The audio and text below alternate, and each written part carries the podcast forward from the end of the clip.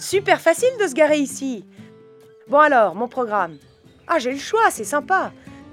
Soit je fais seulement la visite de Saint-Clair-sur-Epte, hmm, une heure, ok. Sinon, je pousse jusqu'à Château-sur-Epte. Bon, ça fait deux heures avec le retour. Et si j'ai le courage? Eh bien, trois heures jusqu'à Berthenonville. Allez, on verra bien au fur et à mesure. Le terrain a l'air vraiment facile, une seule montée avant Château-sur-Epte, et c'est bon.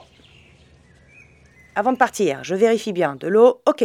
De quoi manger, ok. Et sinon, je m'arrêterai dans un magasin à Saint-Clair ou dans ce restaurant à Bordeaux-les-Saint-Clair. Oh Excusez-moi, je ne me suis pas présentée. Je suis Lara Venture.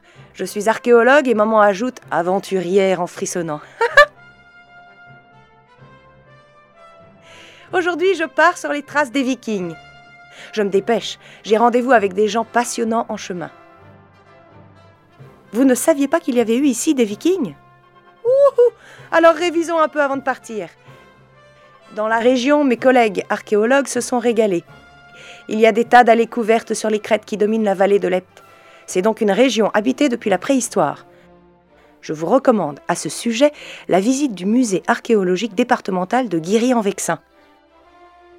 Plus tard, les Gaulois se sont installés ici. Saint-Clair s'appelle alors Bourg-Vulcain à cause des forges des maréchaux ferrants. Ah oui, parce qu'on est à mi-chemin entre Rouen et Paris et que dès 350 avant Jésus-Christ, il y a une route importante.